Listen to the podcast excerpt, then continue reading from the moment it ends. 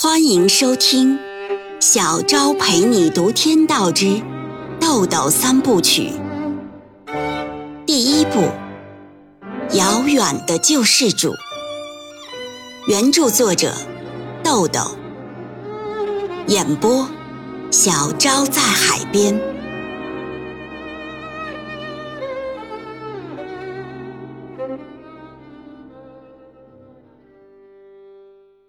第二十三章，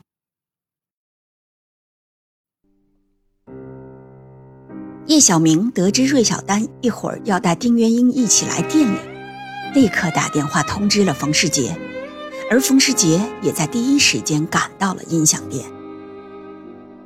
芮小丹开车带着丁元英来到音响店，当他们走进房子里时，看到这样一个场景。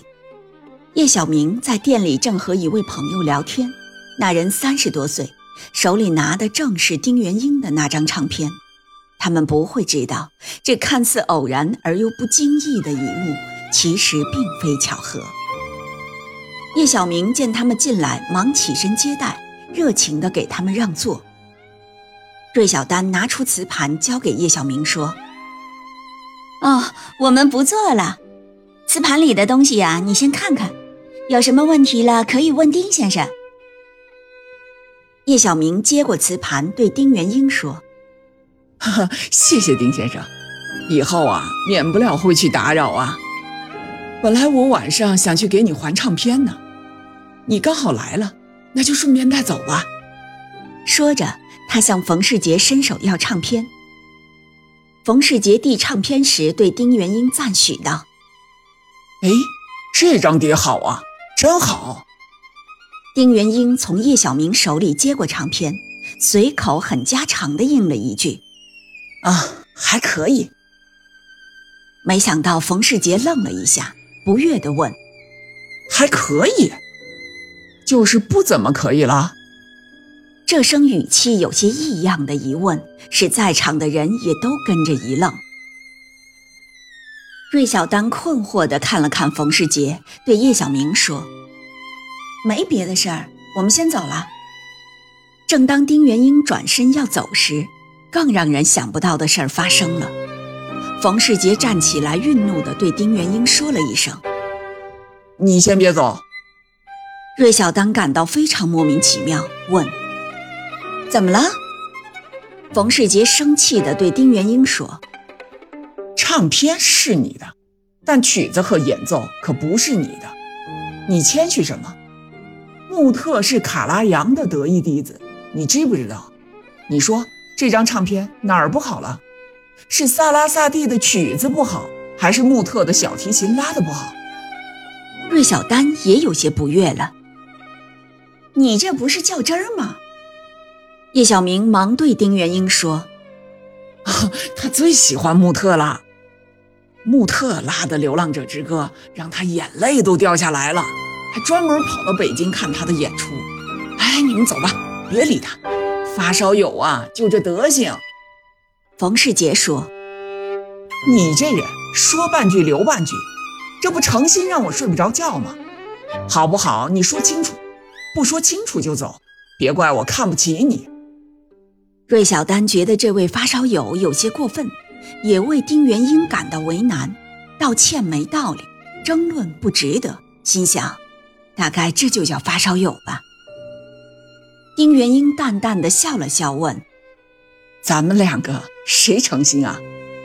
冯世杰说：“有理说理呀。”丁元英有些无奈，不得不点点头说：“啊，我个人觉得啊，穆特拉的《流浪者之歌》。”还不足以冠一个好字。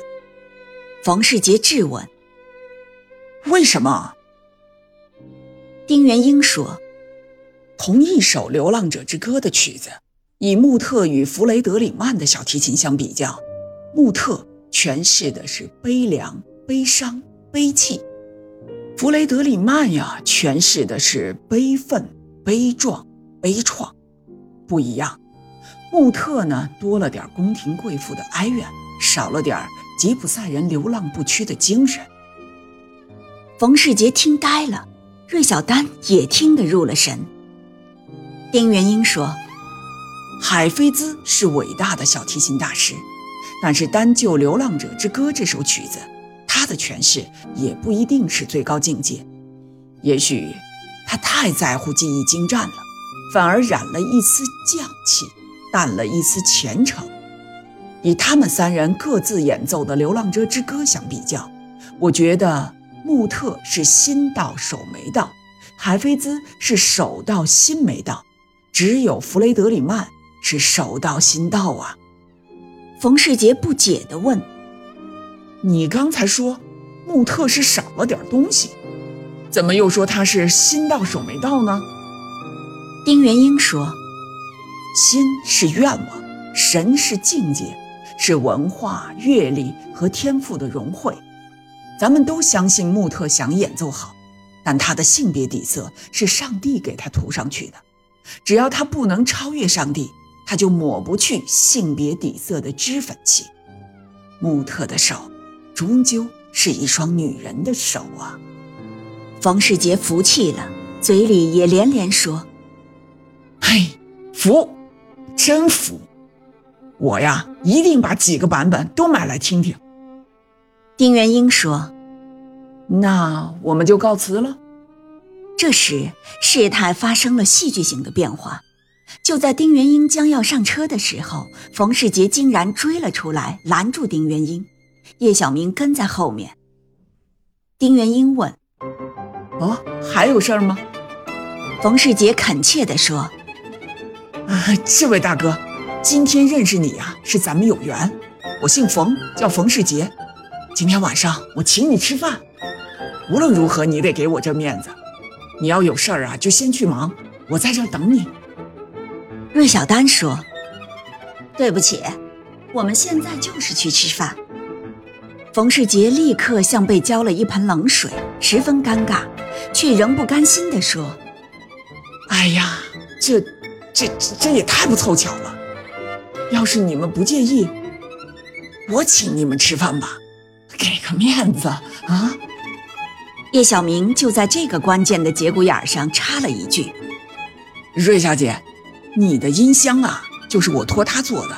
刚才正说这事儿呢，他以前做过音箱，他们村里有个木工作坊。”这时，芮小丹突然意识到，这是蓄意的，是冲着丁元英来的。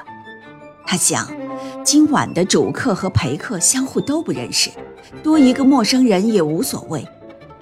况且做音箱以后也免不了还有接触，就说：“嗯，丁先生，如果你不介意，就一起吃吧。”丁元英说：“行。”叶小明不等别人有下文，抢先半拍说：“哦，我店里走不开，我就不去了。”芮小丹和丁元英都不再说什么，上车走了。冯世杰开着北京二幺三吉普车跟在后面。只剩下叶小明在店门口孤零零地站着。